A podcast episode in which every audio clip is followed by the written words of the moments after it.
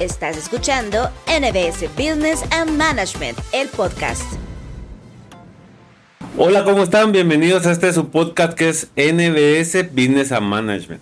Nos sentimos muy, muy, pero muy contentos de ver cómo día a día nuestro programa es aceptado, cómo día a día estamos educando más y estamos trasladando más los conocimientos de expertos. Y el día de hoy les traemos un super experto conocidísimo por todas sus estrategias y definitivamente por toda la capacidad y el conocimiento que tiene. Así es que, doctor, bienvenido, doctor Emilio Turcios, con nosotros el día de hoy. Muchas gracias, doctor Luis Gómez, se lo agradezco. Eh, para nosotros es un placer y para mí el poder compartir con ustedes nuestros conocimientos, los conocimientos y lo que los libros de texto nos indican. Ahora que vamos a hablar un poco sobre los, el liderazgo y gerencia en los equipos de alto rendimiento. Perfecto, y es que lo que pasa es que este, este, este tema que vamos a traer el día de hoy, eh, eh, vamos a traer el curso de liderazgo y gerencia. Este curso forma parte de los cursos de la certificación internacional de ventas y tecnología. Y me encanta mucho ver cómo liderazgo y la gerencia eh, definitivamente tienen alguna conspiración o son los, los culpables de que le haga bien a una empresa. ¿Cómo, cómo el liderazgo genera esa actividad de poder hacer que las, las personas hagan las cosas sin necesidad de estarles obligando, llamémoslo así? Por supuesto, lo que, que, viene es que tenemos dos temas que al final de, de la historia logran interrelacionarse cuando la persona logra manejar el, el, ejercicio de, de, liderazgo. Pero hay personas que nacen con eso y hay personas que no lo tienen y tienen que generar una formación. Y si nos vamos a la base, pues el gerente es aquella persona que en específico que está y tiene el poder porque le ha sido asignado por la parte de la plaza, la contratación o, el, eh, eh, porque tiene el valor de, de, dirigir al resto de las personas haciendo que se logren los objetivos de la organización o del departamento que dirige.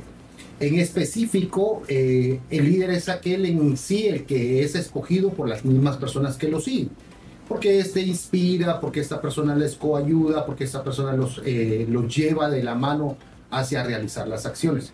Pero lo importante de ello es tener esa relación como gerente, porque muchos de nosotros en la vida regular consideramos que la persona que nos dirige es nuestro líder, y no necesariamente es así. Sí, es que, es que eso es lo que a mí me confundía un poquito en lo que estabas hablando, porque hablaste dos cosas que son bien importantísimas y eso le abre a uno como un, un, un mapa mental Total. para saber hacia dónde va. Y lo que pasa que estabas diciendo, por ejemplo, número uno, dijiste que a mí me pareció muy interesante, que el mismo puesto te, te otorga el liderazgo. Por ejemplo, vengo yo y otorgo una plaza de gerente de operaciones, llamémoslo gerente de operaciones, llego y ese mismo puesto me da el liderazgo automáticamente. O por, por decirlo así, las personas que están abajo de este puesto, por ende reconocen a su líder como el gerente de operaciones. Lo que pasa es que en el momento que me asignas como gerente de operaciones, me están dando el poder para dirigir y generar resultados sobre lo que se me ha encargado. Exacto. Las personas me, me, reconocen como el gerente, como el jefe, el, el, que dirige la orquesta. Sin embargo, no necesariamente el equipo me toma como su líder. Porque el líder debe ser seguido. O sea, debo yo de debe, eh, lo que pasa, mira, lo que, el tema que yo, mi pregunta, y es no es confrontativa, sino que al revés, ¿verdad? Me, me encanta mucho el tema este, que es, este es un tema sin fin, ¿verdad? Y, y específicamente el tema que vamos a ver es liderazgo y gerencia en equipos de alto rendimiento. Que el tema ahí, el, el, el verbo factor aquí es alto rendimiento, Correcto. el verbo rector. Pero bueno, mi, regresemos a nuestro tema importante y es, a mí me contratan como gerente de operaciones, el, el puesto como tal ya lleva el, el liderazgo de por sí incluido. Lleva por, el poder. Lleva, lleva, el poder. Lleva el poder. Por ejemplo, embargo, por ejemplo, por ejemplo, por ejemplo, no quiero hablar de política, hablemos de otro país, no hablemos de Guatemala. Correcto. Va, hablemos de ni, ninguno latinoamericano, hablemos de Estados Unidos. Correcto. ¿Quién es el líder de Estados Unidos?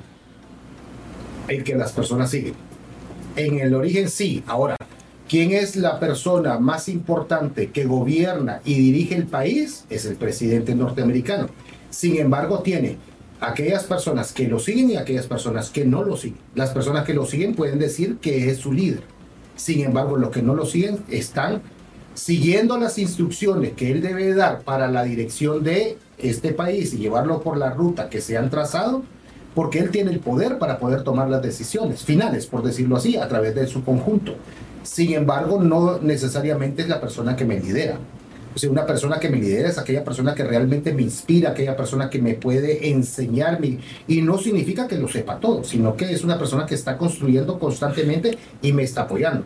Ahora, en la parte empresarial, la gerencia es aquella que dictamina el origen hacia dónde van los recursos y cuáles son los resultados que se deben de obtener.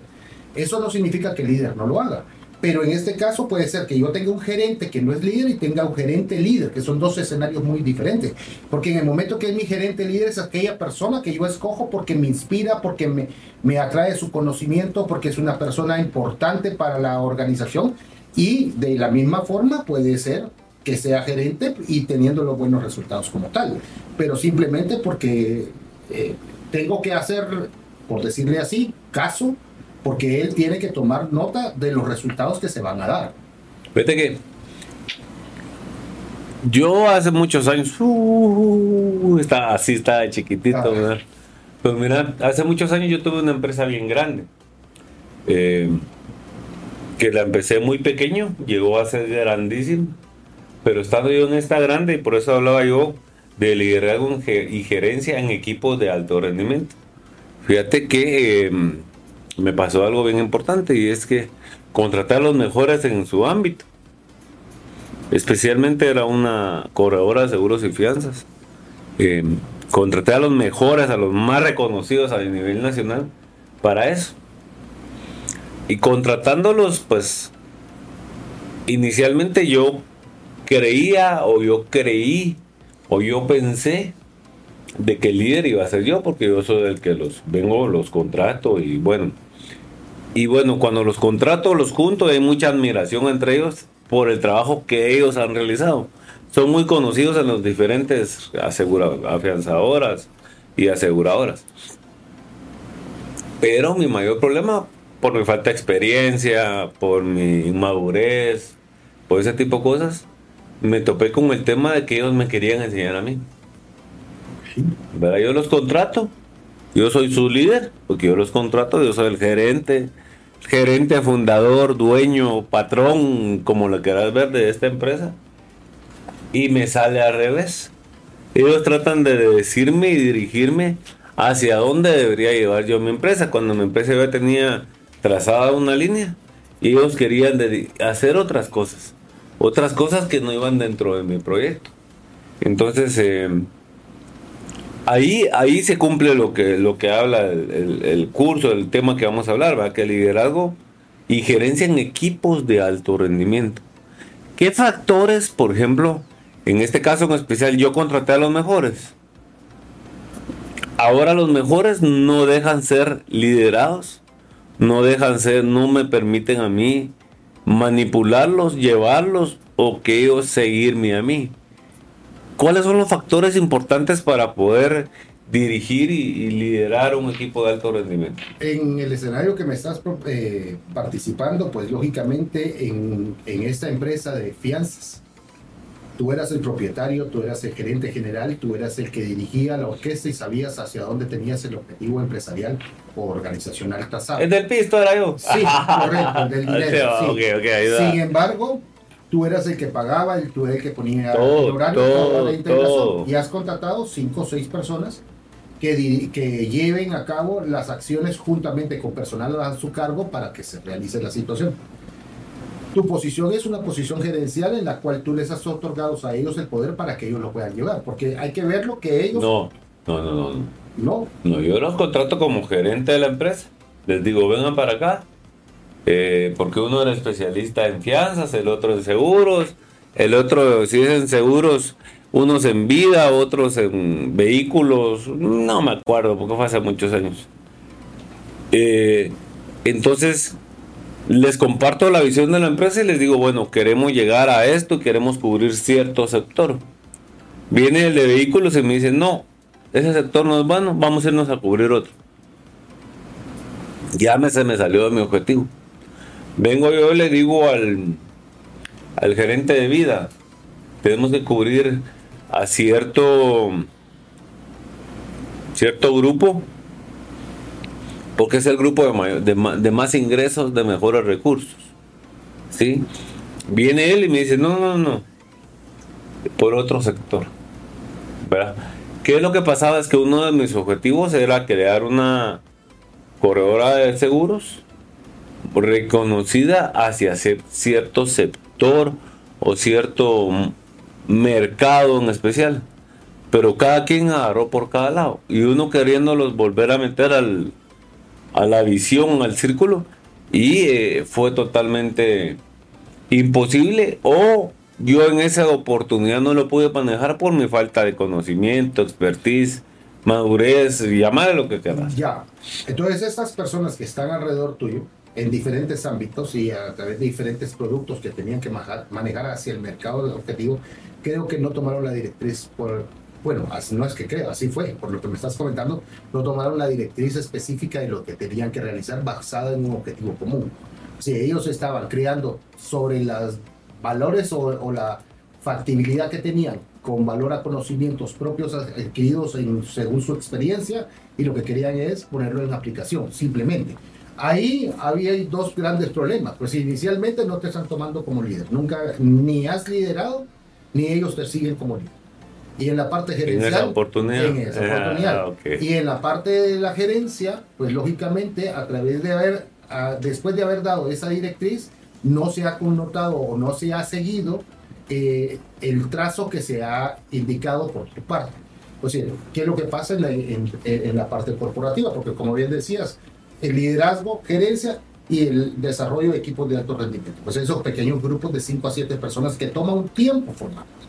Y esa formación lleva un largo tiempo, pero dentro de ellos mismos es lo que yo eh, te antelaba. Pues hay un gerente que tiene el poder y que va a dirigir a su personal hacia el objetivo que él tiene trazado buscando los objetivos.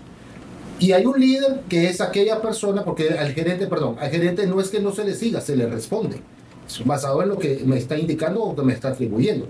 Pero el líder es aquel que yo lo tomo por valor de inspiración porque es una persona que realmente me suma como persona. Y hay algo bien bonito en este curso que al final lo vemos cuando dice que cuando un gerente se marcha, se le hace una fiesta de despedida. Pero cuando un líder se va, el resto de sus seguidores van detrás de él. Y esa es la diferencia. Pues sí, no es solamente que yo tenga a esta persona como líder, sino es que tanto construye mi vida o cuánto me mentoriza, si lo queremos ver de esa forma.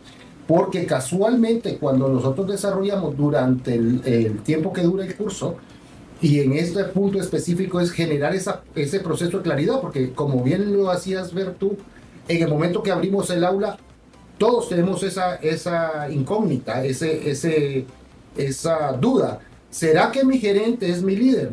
Pues sí, te inspira, si es una persona que realmente te inspira porque te instruye, porque te conoce, porque aparte de eso te formaliza, te forma conocimiento, está contigo en momentos de que se necesita empujar o jalar, eh, ese es tu líder, aquel que vos vas a seguir. No solamente le vas a entregar el resultado, porque esa es la situación. Y entonces hay que saberlo separar y después tenemos que entender qué es lo que hace el gerente para construir equipos de alto rendimiento. Claro, al final, al final encontramos el último escenario donde podemos desarrollar que hay gerentes que, como bien se dice, que el líder nace y hay líderes que se hacen. Y a través de ellos comienzan a construirse ellos también para poder liderar personas. Entonces, ahí sí podemos decir que nuestro gerente es nuestro líder, pero en específico, en el origen, nuestro gerente es la persona a la que le tenemos que atribuir los resultados basados en los objetivos que nos han trazado y que debemos de cumplirlo en el tiempo y el espacio que se nos ha indicado. Sin embargo, el líder construye juntamente con uno. No estoy diciendo que el gerente sea malo. La posición gerencial es la posición más eh, buscada en cada uno de los puestos a nivel profesional, claro. Pero el liderar, el gerenciar con liderazgo es muy diferente solamente ese proceso de gerencia. O sea, eh, es que hay que ver cuáles son los escenarios que se van enfocando. Y en esto, muchos atribuimos que este curso específicamente va dictaminado al área mercadológica o que va eh, al área de ventas. Sí, Hay gerentes, hay líderes y hay equipos de alto rendimiento en todos los escenarios, o sea, en, dependiendo de la departamentalización o la especialidad de la empresa. Y es dependiendo a donde nosotros queremos verlo. Porque si bien es cierto, ¿cómo podríamos visualizar un equipo de alto rendimiento en equipos financieros o contables dentro de las organizaciones, que son aquellos que no salen de su espacio más que el cumplimiento de la base numérica que genera la rentabilidad de la organización. Y si hay grandes, grandes industrias que han logrado tener equipos de alto rendimiento institucional. Y eso lo hacen, como casualmente te pasó a ti en el momento que lanzabas tu empresa o que tenías tu empresa de seguros, a donde comienzan a trabajar directamente sobre sus gerencias de cargos medios. Y fíjate que lo que pasa es que, bueno, esto último que tocaste es, eh, nos, no, no, no, no, no, no, nos lleva hacia unos 10, 10 podcasts más, pero es que Tú estás hablando bien importante, una cosa bien importante. Una es el puesto, otra es el líder, Correcto. otra es aquel que inspira. Pero, por ejemplo, ¿qué es lo que pasa? Y con esta cerramos. Em, ¿Qué es lo que pasa cuando el líder es la marca de la empresa? Porque, por ejemplo, te puedo dar muchas personas que quieren trabajar. No trabajas en Procter Gamble, o trabajo en Pepsi, en Coca-Cola, o, estas grandes corporaciones que ya son líderes eh, en el mercado por las ventas, etcétera, etcétera, por, el posicionamiento de la marca, o por ejemplo en Google, ¿verdad? Eh, en Apple y todas estas, pero el tema realmente es que el líder ahí no es, no lo ni siquiera, hay personas, o sea, hay líderes que ni siquiera conocen los empleados, o sea, los colaboradores, ¿verdad? sino que la gente quiere estar en estas empresas simplemente por la marca de la empresa. Que es una marca líder.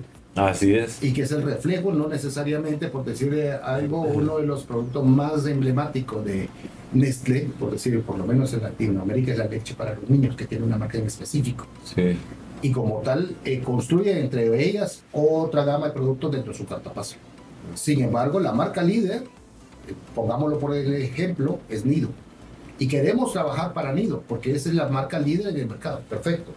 Pero detrás de esa marca hay una organización donde está administrada por personas, industria, buscando procesos de calidad, buscando procesos administrativos, buscando eh, certificaciones o acreditaciones que lleven a los procesos a poder tener todas esas garantías para el consumidor final, que se refleja en algo, pues la marca.